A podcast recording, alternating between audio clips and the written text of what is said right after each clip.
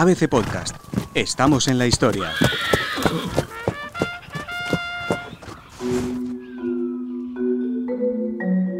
Un emisario de Enrique VII había llegado a la corte de los reyes católicos. Era la primera vez que el rey de Inglaterra enviaba a alguien en su nombre. Tenía un mensaje para la corona española. Subió al estrado y comenzó a hablar, pero sin esperarlo, la estructura se vino abajo. El embajador se levantó como si no hubiera pasado nada y continuó hablando. La propuesta que traía de Enrique VII era ambiciosa, entroncar la dinastía Tudor, de la que era fundador, con la de los reyes católicos. Quería unirse a aquel linaje que tantos logros estaba consiguiendo en sus reinos. Aquel primer intento no convenció a Isabel y a Fernando. Fue en la siguiente visita de los emisarios ingleses cuando por fin se cerró el compromiso de Catalina, la hija pequeña de los españoles, con el heredero británico, el príncipe Arturo. Los consejos que la joven recibía de la familia de su prometido no invitaban a esperar un futuro apacible. Deberías empezar a beber vino. El agua en Inglaterra no es potable, y aunque lo fuera, el clima no permite beberla. Catalina era una princesa de una educación cuidada al detalle. Con el paso del tiempo fue considerada una de las mujeres más ilustradas de su época. Si no fuera por su sexo, podría haber desafiado a todos los héroes de la historia, decían. Se escribía con personajes de la talla de Erasmo de Rotterdam o Juan Luis Vives, a quien encargó la redacción de un libro sobre la educación de la mujer cristiana, un título polémico en su momento porque defendía el derecho de las mujeres a recibir una formación completa.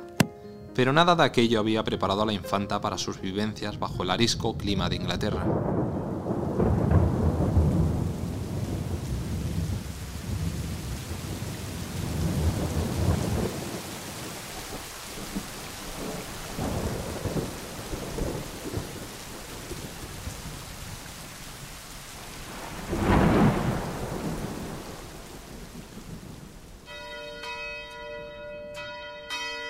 En noviembre se consumó el acuerdo que los emisarios ingleses habían arrancado a los reyes católicos. Catalina y Arturo se casaron en noviembre de 1501. La corona inglesa y española iniciaban su unión. Era una boda muy deseada. La novia estaba deslumbrante. Asombró a los británicos con una falda al estilo español, grandes aros redondos y un velo de seda blanca hasta la cintura. Un día feliz, pero a la sombra de una tragedia que sería breve pero inapelable. Catalina y Arturo cayeron gravemente enfermos a los pocos meses de casados.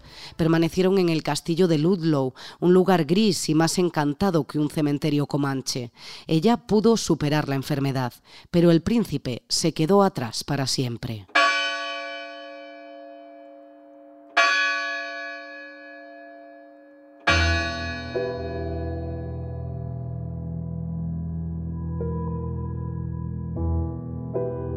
Catalina se quedó viuda. Su papel en Inglaterra se redujo a ser eso, una viuda poco alegre, y a ejercer como diplomática al servicio de la monarquía hispánica.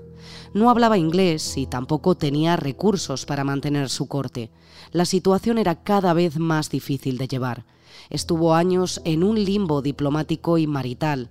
El rey de Inglaterra no permitía su regreso a casa, pero sí aceptó que se desposase por segunda vez con su otro hijo, el futuro Enrique VIII, pero en aquel momento tenía todavía 11 años. La espera sería larga para la española. Los años de espera no fueron fáciles. La lluvia, la humedad, el frío. Catalina no se acostumbraba al clima de aquellas islas. Además de esperar a que su marido creciera, el matrimonio dependía de la concesión de una dispensa papal. El derecho canónico prohibía que un hombre se casara con la viuda de su hermano. La fecha de la boda se siguió posponiendo mientras se debatía sobre la virginidad de la princesa. Esto era crucial porque era una manera de saber si el anterior matrimonio había sido o no válido. Las criadas de la infanta defendían que con el príncipe Arturo no había ocurrido nada a pesar de Catalina.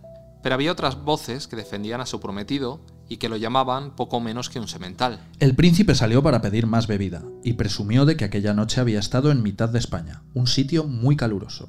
El viaje le había dejado seco. Finalmente, el prolongado debate sobre la virginidad de la infanta se resolvió a su favor, aunque la bula prefirió afirmar que quizás, o quizás no, se había consumado el matrimonio. Catalina podía iniciar sin obstáculos legales lo que se convertiría en la próxima desgracia de su vida.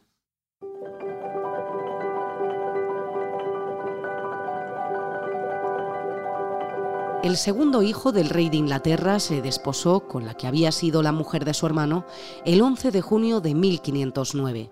Su padre ya había fallecido y quedaban muy pocos días para su coronación. Inició una segunda historia de amor para Catalina. En sus primeros años de casados, la pareja salía habitualmente a cabalgar, a cazar, se enfrascaban en largas conversaciones sobre política, teología, literatura.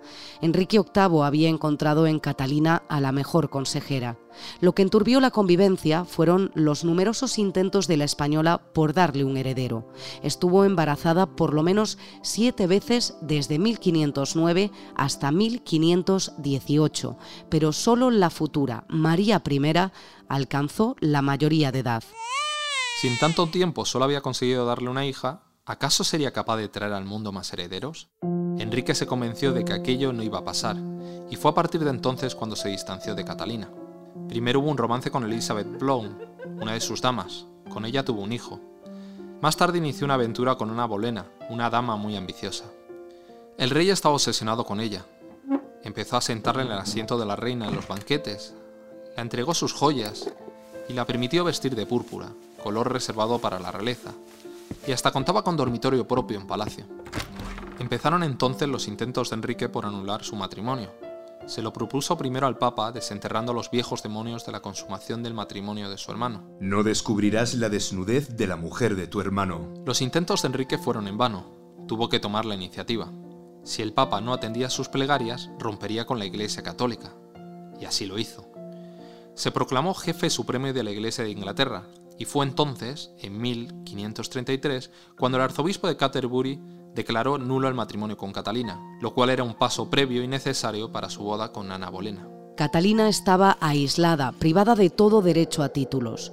Únicamente podía emplear el de princesa viuda de Gales. Mientras el monarca la desterraba casas cada vez más húmedas, él recibía otra hija de Ana, Isabel, pero el 7 de enero de 1536 ya no pudo más. Antes de morir, la española escribió una carta a su esposo. Por mi parte, os lo perdono todo, y deseo rezar a Dios para que os perdone también.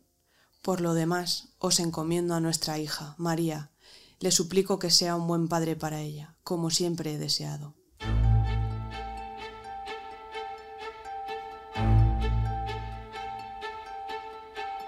Enrique VIII celebró su muerte. Su reino dejaba de correr peligro, no habría guerra en Inglaterra. Pero el día de la muerte de Catalina, su mujer tuvo un aborto, un varón. Ahora era Ana quien pagaba los castigos del monarca. Ni siquiera tras la pérdida del niño fue a consolarla. La mala perra, como la llamaba el pueblo británico, sería decapitada meses después. Catalina quedó en la memoria de los británicos como la vencedora moral de una tragedia que cambió para siempre la historia de Europa.